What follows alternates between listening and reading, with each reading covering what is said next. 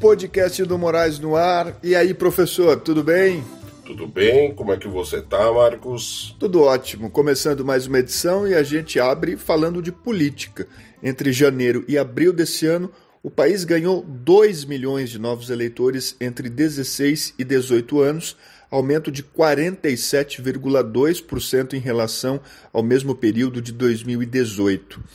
Muita expectativa em relação à participação desses jovens, não só na votação, mas do processo eleitoral, por exemplo, na cobrança de propostas para educação. E aí, Moraes, você acha que vai haver essa movimentação da juventude? Eu espero que sim. Eu fui professor, sou professor uma vida e sempre acreditei na juventude. As pessoas esquecem que foram jovens. Né? Quando você conversa com gente mais velha, as pessoas acham que o cara já nasceu mais velho. Você tem seus desejos, suas angústias, suas incertezas, suas certezas. Eu acredito que sim, a gente quer uma coisa melhor. Quando a gente é jovem, muitas vezes a gente não escuta os mais velhos. Isso é uma coisa é, muito importante, você escutar as pessoas mais velhas e tirar suas conclusões e concordar ou não. Eu espero que essa juventude dê uma pressionada por uma educação melhor. Agora, o que me assusta muitas vezes é assim: ah, queremos uma educação melhor. E ponto, para aí. E aí entram os mais velhos ou os profissionais, os experientes, que vão falar: olha, isso sim, isso não, isso é um melhor caminho, isso não é. Porque senão os discursos ficam muito vagos e vazios. Mas eu, pelo menos, a motivação de pedir, de querer uma educação melhor, e claro, eles vão ter que cumprir a parte deles. Mas eu, eu espero que isso seja feito em cima dos candidatos, porque os candidatos que estão aí, Marcos, já foram testados, todos. E na área educacional, cá entre nós, ninguém conseguiu elevar o patamar do Brasil, não, viu? Ah, no governo passado, no governo atual, tudo igual.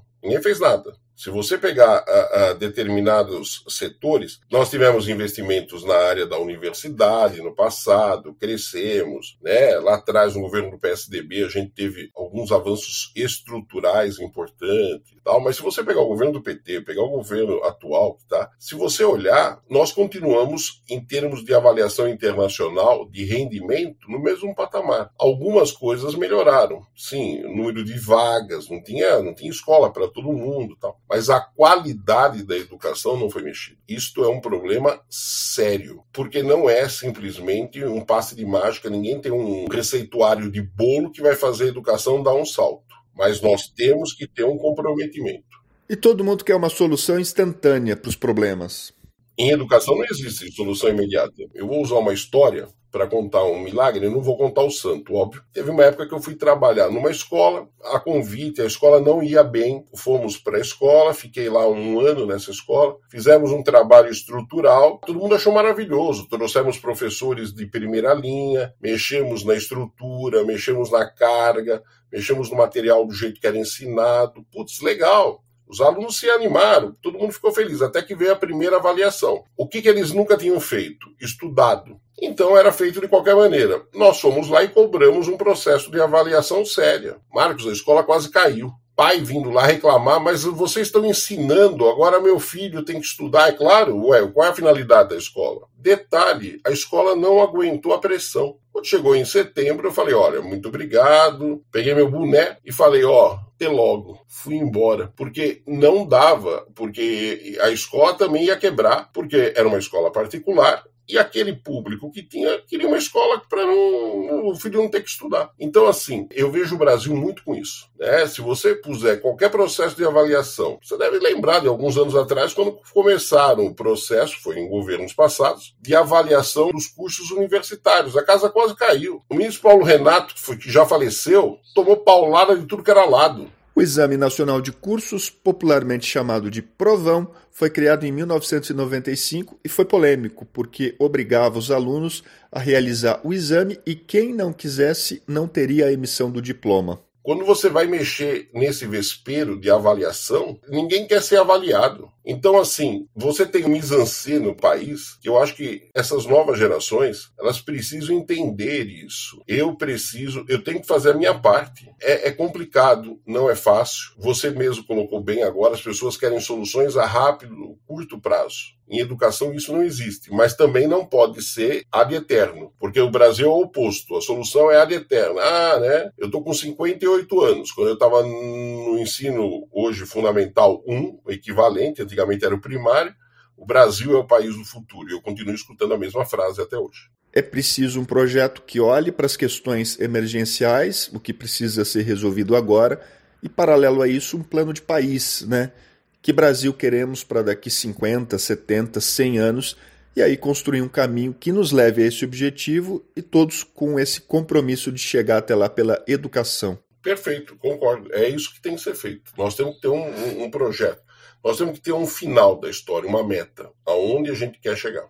E para educar é preciso de livros didáticos. E a gente comenta agora sobre a coleção Expedição Brasil, um trabalho seu que está sendo relançado agora, Moraes. Fala um pouco dele para gente. A editora que eu escrevo, ela resolveu reeditar esse livro, Expedição Brasil. Você sabe que isso tem uma história inicial, né? Eu fui fazer geografia na minha vida por causa de um livro meio parecido com isso. Eu sempre gostei de geografia, mas teve um livro, uma vez é, eu tive uma professora, eu sempre falo de literatura tal. Liede Fuser Piles. Liede. Essa mulher era fascinante, Marcos. E num belo ano, ela nos deu um catálogo de uma empresa de livros. E falou para nós assim: escolha um livro desse catálogo que vocês vão ganhar de presente. Ela deu. Ela deu um livro para cada aluno. Você consegue imaginar isso num colégio de estado, o número de alunos que tinham, o número de salas que tinham? E ela pegou, eu posso até falar a editora, a editora é Melhoramentos. Ela deu o catálogo da editora da época, tinha uns livros, edições ouro,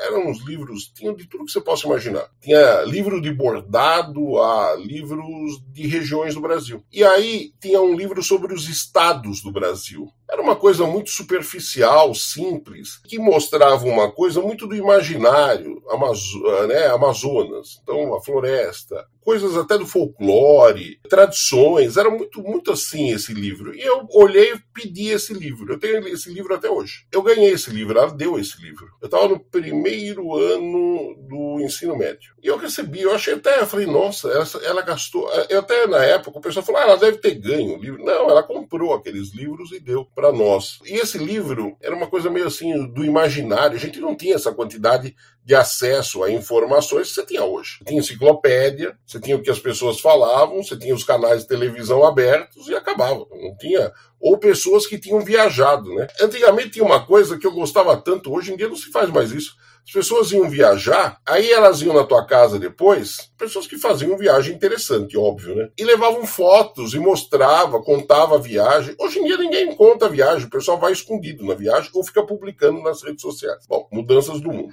Eu fiz uma viagem com aquele livro. Eu sempre gostei disso. Tinha um outro, mais uma curiosidade, que eu acho legal deixar isso registrado. Tinha um programa que era patrocinado pela Varig, de domingo à noite na rádio. Não me lembro qual era a rádio, não sei se era o Dourado, não me lembro. Era um programa de música que era bem músicas bem legais, jazz tal.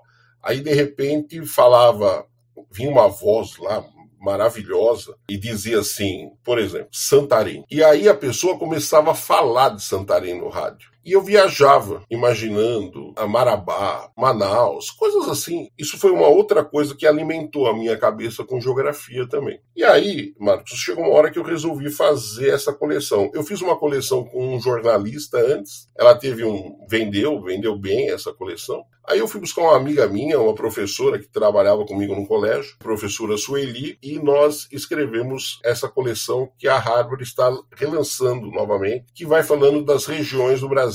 Qual é a finalidade? É mostrar um Brasil que muitas vezes as pessoas desconhecem. Né? Tinha um slogan da Rede Manchete que era o Brasil que o Brasil não conhece. Quando eu fiz essa coleção, isso sempre teve na minha cabeça Eu quero falar coisas que o Brasil não conhece da região e que é super importante. Então a gente fala de imigração no sul, a gente fala das paisagens naturais pelo Brasil, falamos do Pantanal, agora a novela voltou aí, né, a regravação com sucesso, isso mostra como o Brasil tem carência de, de se conhecer suas áreas, mostrando as capitais, em suma, de uma maneira leve, feita para alunos que estão no final do ensino fundamental 1 e começo do fundamental 2. E para as pessoas que querem conhecer o, o, país, conhecer características, folclore, a gente fala de comida, eu falo de pratos da região, eu falo de, de, de lendas que existem nas áreas, coisas que não, o pessoal acha que é lenda e que não é, é realidade. E de uma maneira legal, né? Eu, você sabe que eu, eu ofereci esse livro, essa coleção, a primeira que saiu, para vários estrangeiros, pessoas que vinham para o Brasil e queriam, eu falava, olha, é para criança, não é para adulto isso, né? E a pessoa ficava encantada. De uma maneira simples, uma linguagem simples, uma linguagem que toca as pessoas, a gente vai mostrando e falando de poetas, de autores,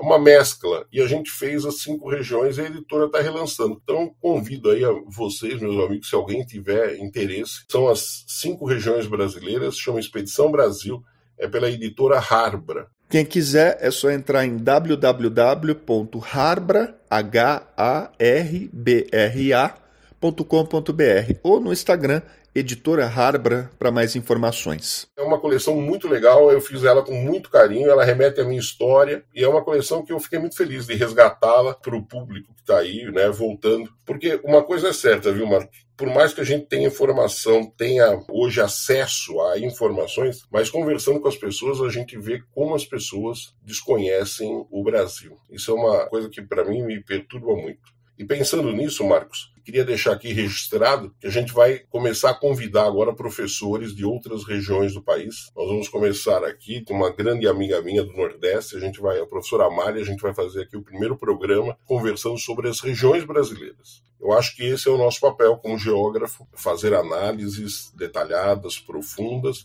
mas resgatar muito do que tem por aí que as pessoas simplesmente não conhecem.